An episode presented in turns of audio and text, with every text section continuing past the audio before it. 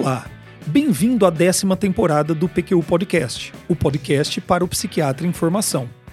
Aqui é evidência com opinião. Eu sou Vinícius Guapo e é uma satisfação tê-lo como ouvinte.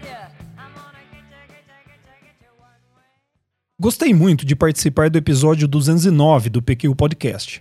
Primeiro, porque a conversa com o Luiz Alberto é sempre muito boa. Aprendo com ele até na hora do cafezinho. Mas também porque discutir sobre aspectos da entrevista psiquiátrica, particularmente sobre aliança terapêutica, é algo que eu gosto muito. Que bom que gostou, Vinícius. Foi um prazer para mim também. E Leston Havens é um psiquiatra e tanto, hein? Nunca é demais falar sobre as ideias dele. Sem dúvida. E é exatamente por isso que estamos aqui.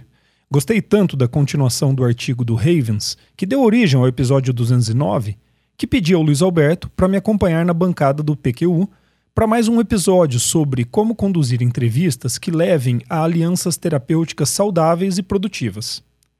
Mas antes de seguirmos, Luiz Alberto, sua vez de dar nossa mensagem institucional. Pois não, vamos lá. O PQ Podcast é uma iniciativa independente bancada com recursos próprios em que trazemos evidências e opiniões que possam colaborar com a sua prática, colega em formação. Se gosta e acompanha essa nossa iniciativa, fale do PQ Podcast para outros colegas.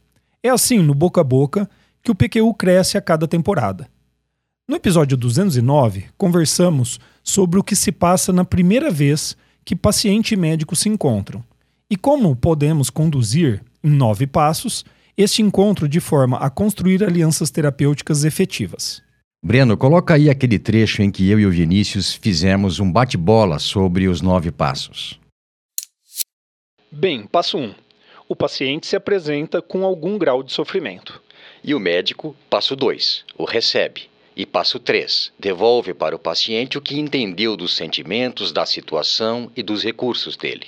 Passo 4 o paciente concorda com o que foi dito, ou não, e faz as correções necessárias. Beleza. E aí o médico dá o passo 5. Identifica e aponta os pontos fortes do paciente.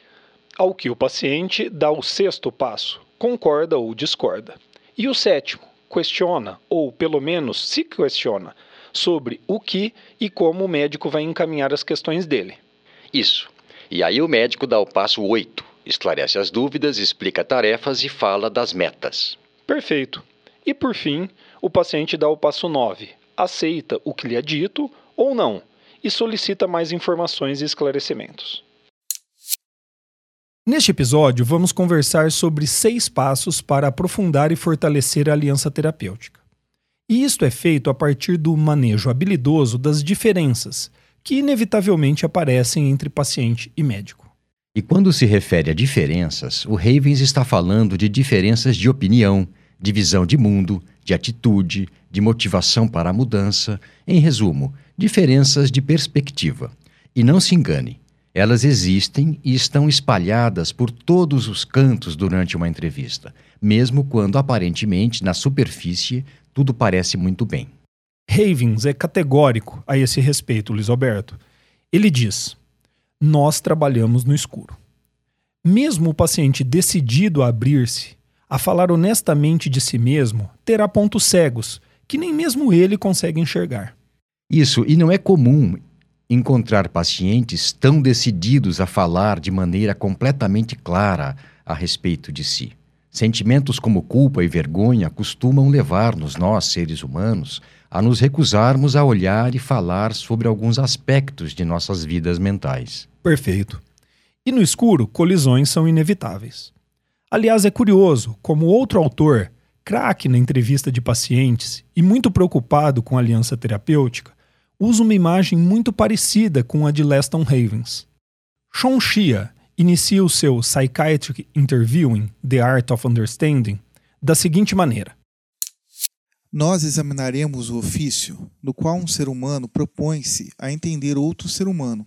Por analogia, essa tarefa não é tão diferente da tarefa de se explorar um quarto escuro em uma antiga casa vitoriana, tendo como fonte de luz nada mais do que uma vela. Boa, Vinícius. Se trabalhamos no escuro e colisões são inevitáveis, o melhor que podemos fazer é nos prepararmos para elas. Exatamente. O médico que reconhece a inevitabilidade das colisões estará mais preparado para tolerar, suportar e acolher as diferenças de perspectivas a fim de minimizar os impactos que ocorrem no trabalho conjunto que ora se inicia. Outra coisa que ajuda muito aqui é a experiência. Quanto mais o médico conhece da vida, melhor vai se sair. Mas ainda assim, não há fim para o espanto que algumas histórias de vida nos trazem. Realmente. Quando eu era supervisor da unidade de emergências psiquiátricas aqui do Hospital das Clínicas de Ribeirão Preto, uma paciente estava internada, se me recordo bem, por um transtorno de uso de drogas.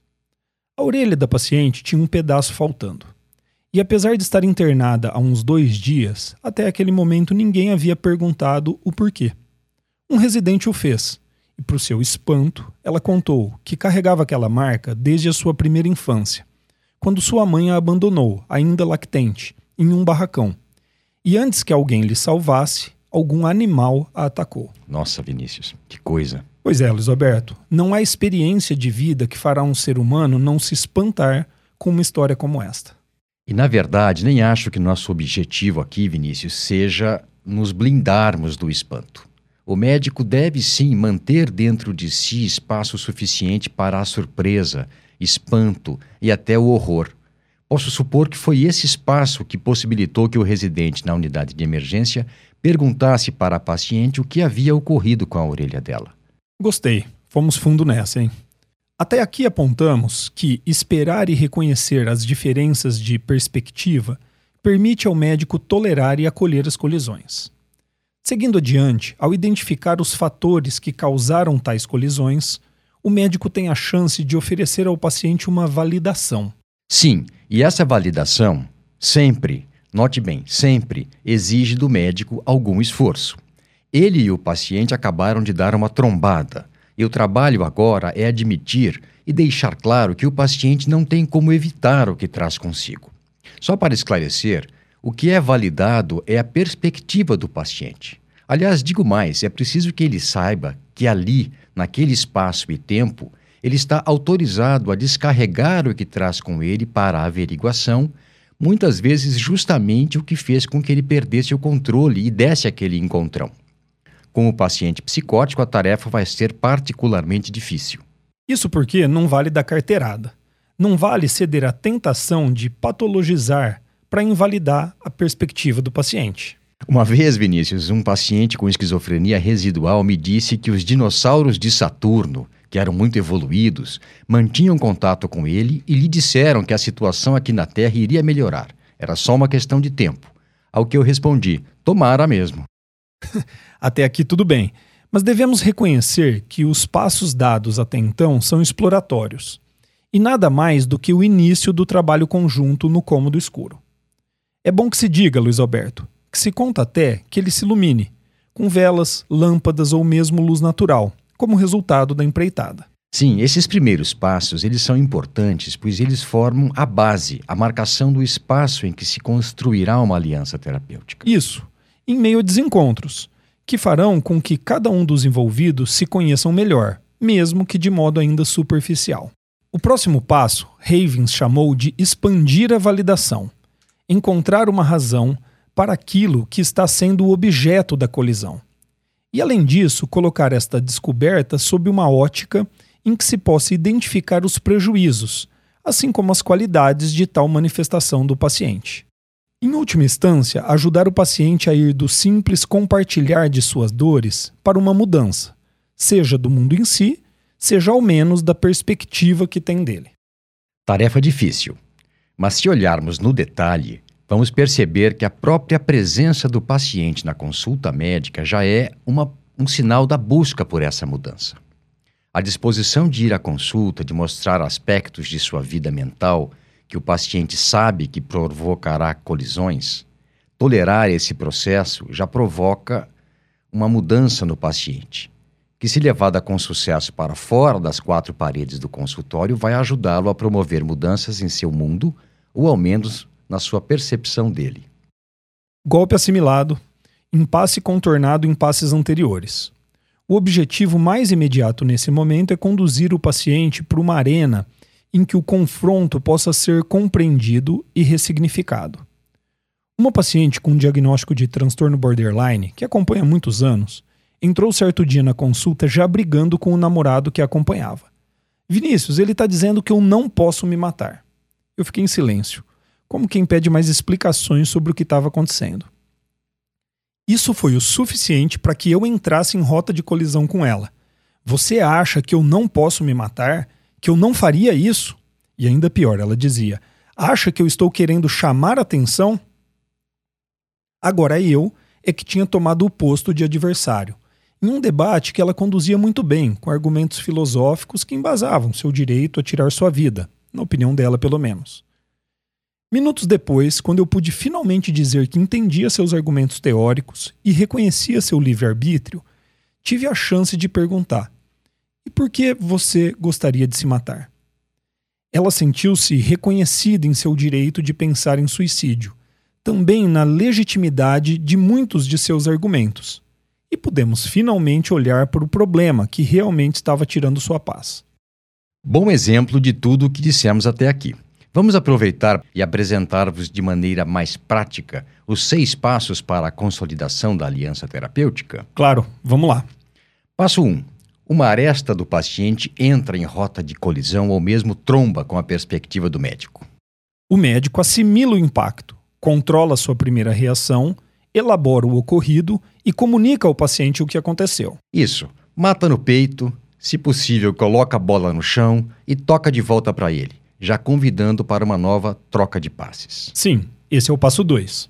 Passo 3. Esse é de responsabilidade do paciente ele faz um trabalho mental para tolerar a colisão explicitada pelo médico e evita a que a relação seja destruída. O passo 4 é o oferecimento de validação por parte do médico. Aqui, a diferença de perspectiva apresentada no passo 1 pelo paciente é colocada como algo aceitável, dando ao paciente o direito de sentir, pensar ou comportar-se diferente do médico. No passo 5, espera-se que o paciente possa modular emoções negativas nesse processo. E por fim, damos o passo 6, quando o médico estende o confronto e, por consequência, a validação. É no momento em que as diferenças ganham significado mais genérico e mais amplo no funcionamento do paciente e do médico também, que as mudanças podem ser vistas como algo menos assustador. E aí, Vinícius, tudo pode ficar mais fácil vir às consultas, aceitar uma medicação, discutir diferentes pontos de vista, desentender-se com o médico, se for o caso. Sem dúvida, Luiz Alberto. Uma verdadeira avenida se abre onde nenhuma picada havia, possibilitando o médico a guiar o paciente pelos passos descritos até aqui. Eu lembro-me de ao menos três entrevistas em que supervisionei, na atividade que conduzia com os residentes de terceiro ano do Hospital das Clínicas, aqui de Ribeirão, em que, após entrevistas conduzidas com cuidado e sensibilidade pelo residente, a paciente espontaneamente resolveu contar pela primeira vez passagens muito doloridas de suas vidas, como abusos físicos e sexuais. Isso aí não tem preço. É muito valioso. E assim chegamos ao fim desse episódio do PQ Podcast. Hoje discutimos seis passos que podem ajudar você, psiquiatra em formação, a construir e consolidar alianças verdadeiramente terapêuticas com seus pacientes. Espero que tenha gostado. Luiz Alberto, muito obrigado pela ajuda e participação nesse episódio. Foi um prazer. Eu que agradeço, Vinícius. Um abraço e até a próxima.